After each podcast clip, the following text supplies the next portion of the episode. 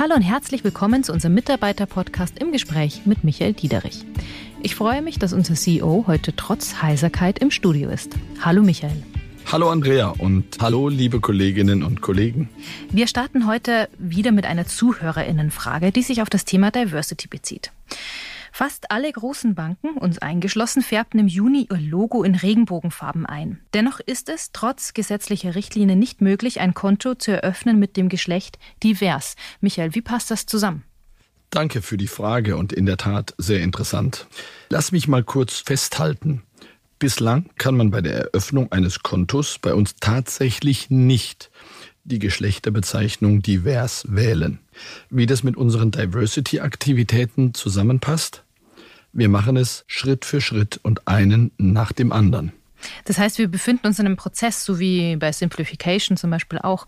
Aber sag doch mal ein konkretes Beispiel, bei dem wir im Punkt Diversity schon vorangehen. Nimm zum Beispiel die Sprache. Wir gendern in unseren offiziellen Kommunikationsmitteln und haben allen Kolleginnen und Kollegen einen Leitfaden an die Hand gegeben, wie sie das praktisch machen und umsetzen können.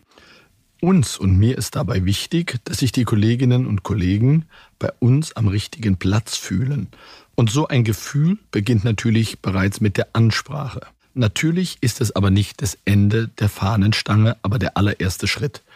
Und tatsächlich arbeiten wir in einer Arbeitsgruppe an verschiedenen Themen, in all den Divisionen, die wir haben, um zu überlegen, wie wir die technische Applikationen divers umsetzen und einsetzen können.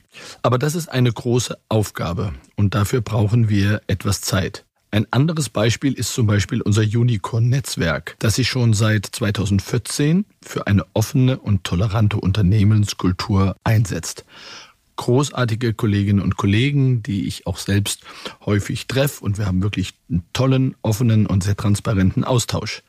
Also um die Zuhörerinnenfrage zu beantworten, wir wissen um den Sachverhalt, wir arbeiten daran, brauchen dafür noch einfach ein bisschen Zeit.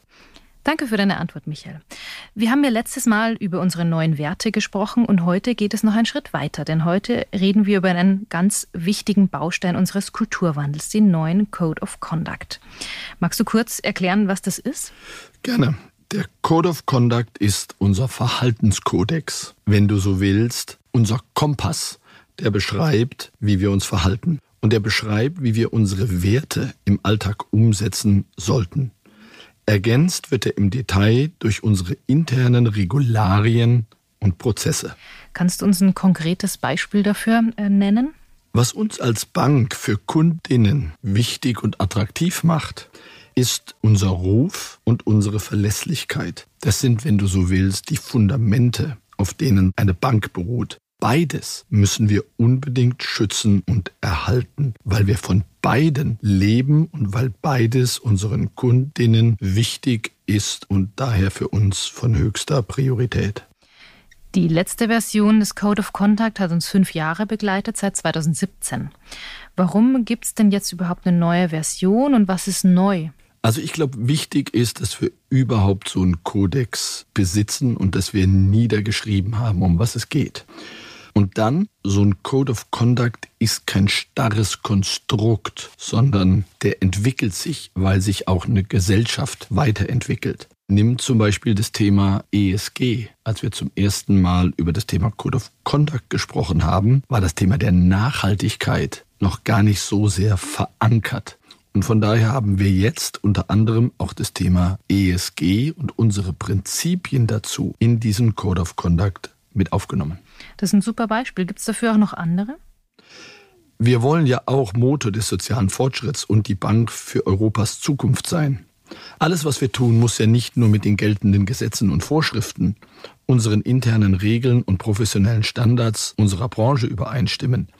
Wir berücksichtigen auch Vielfalt, Gleichberechtigung und Inklusion. Das ist heute einfach alles unglaublich wichtig und hat sich auch über die letzten Jahre verändert. Und das brauchen wir, um als Bank integer und am Puls der Zeit zu bleiben. Und ähm, würdest du auch sagen, dass der Erfolg unserer Bank von unserer Kultur abhängig ist? Auf jeden Fall, genau so ist es. Erinnere dich an unseren letzten Podcast.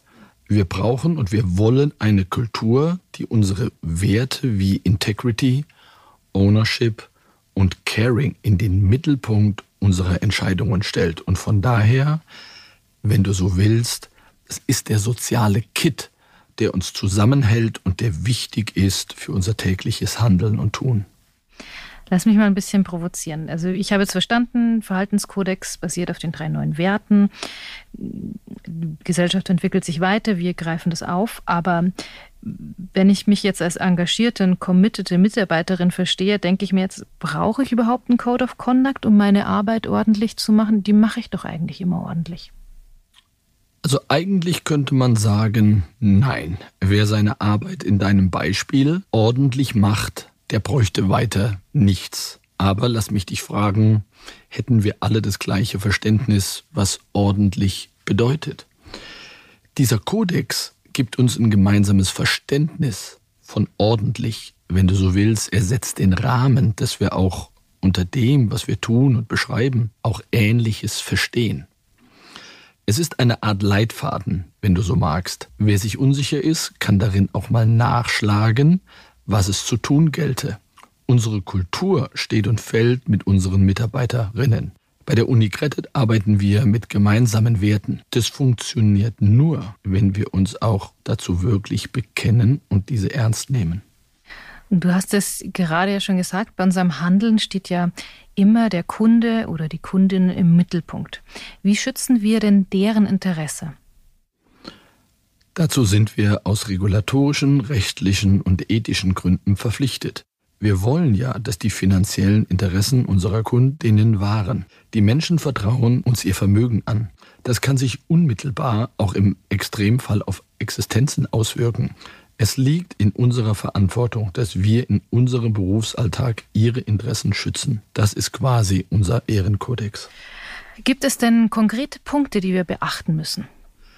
Wir schützen die Interessen unserer Kundinnen unter anderem auch durch faires Verhalten. Das bedeutet, dass wir alle Kundinnen gleich behandeln. Transparenz steht im Mittelpunkt unseres täglichen Handelns. Wir sind als Finanzinstitut mit weltweiten Bankgeschäften ein verantwortungsbewusstes Mitglied dieser internationalen Gemeinschaft. Es ist also unsere Pflicht, Verbrechen wie Geldwäsche und zum Beispiel Terrorismus, Finanzierung zu bekämpfen.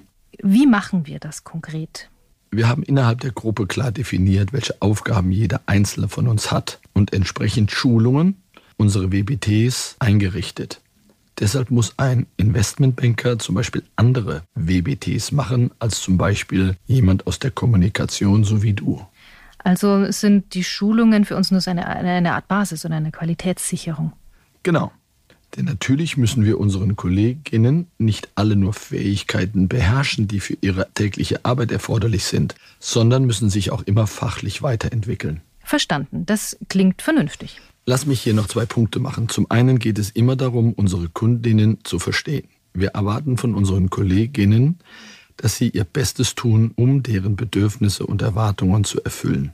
Zum anderen, wir müssen bei jeder Finanzberatung vorab immer überlegen, passt unsere Entscheidung zur individuellen Situation unserer Kundinnen. Dazu gehört auch, dass wir Risiken abwägen und es ins Verhältnis stellen zu dem, was sie wollen. Gibt es noch eine Nachricht, die du den KollegInnen mitgeben möchtest? Bitte verinnerlicht unsere Werte und lebt sie jeden Tag. Es geht hier mehr um nur das Erfüllen einer formalen Auflage. Es geht darum, dass wir an der Kundenschnittstelle so agieren, dass wir unser Bestes gegeben haben, um diese Anforderungen zu erfüllen.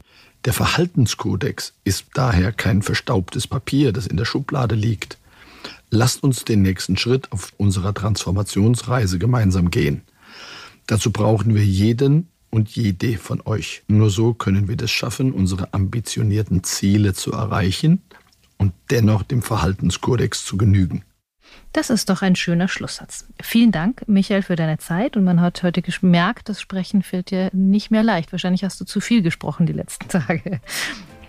Danke, macht's gut, herzlichen Dank. Zu viel gesprochen und in einem zu kalten Flugzeug mich zu lange aufgehalten. Macht's gut und bis bald.